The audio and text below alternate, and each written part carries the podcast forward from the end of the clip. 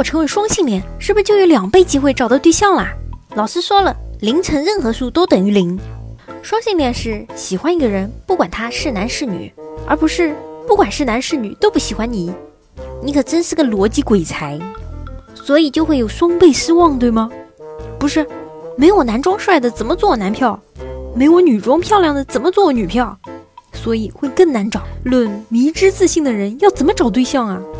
然后请问你男朋友泡了你的女朋友，结婚时你该随几份礼啊？不见得，你看上的依旧看不上你，你看不上的也不一定能看上你。你觉得看得上你的还是看不上你，你觉得看不上你的他确实看不上你。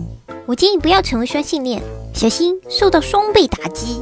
我建议不要成为双性恋，不然你会发现双倍脱单几率和一倍没啥区别，也可能被双方嫌弃。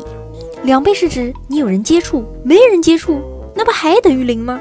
所以说，天天说找不到对象。朋友圈三天可见，还没有照片，你指望别人看上你的微信名字吗？别瞎想了，异性看不上你，你以为同性会看上你吗？看了这个标题，我沉浸在仿佛找到对象的幻觉中不可自拔。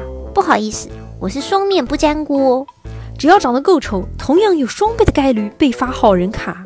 绝了，这个想法好，自己和自己谈岂不更快？右手抚摸着左手，发誓道：我永远不会离开你。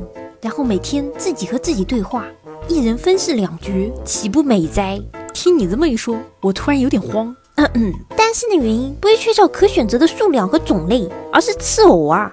两倍的几率不一定会有，但情敌的数量和戴绿帽的几率一定超级加倍。就算人兽恋，一样找不到对象，会多别人两倍悲伤。女孩子不喜欢你，男孩子也是。女孩子不喜欢的人，凭什么我们男孩子要喜欢？男孩子不喜欢的人，凭什么我们女孩子要喜欢？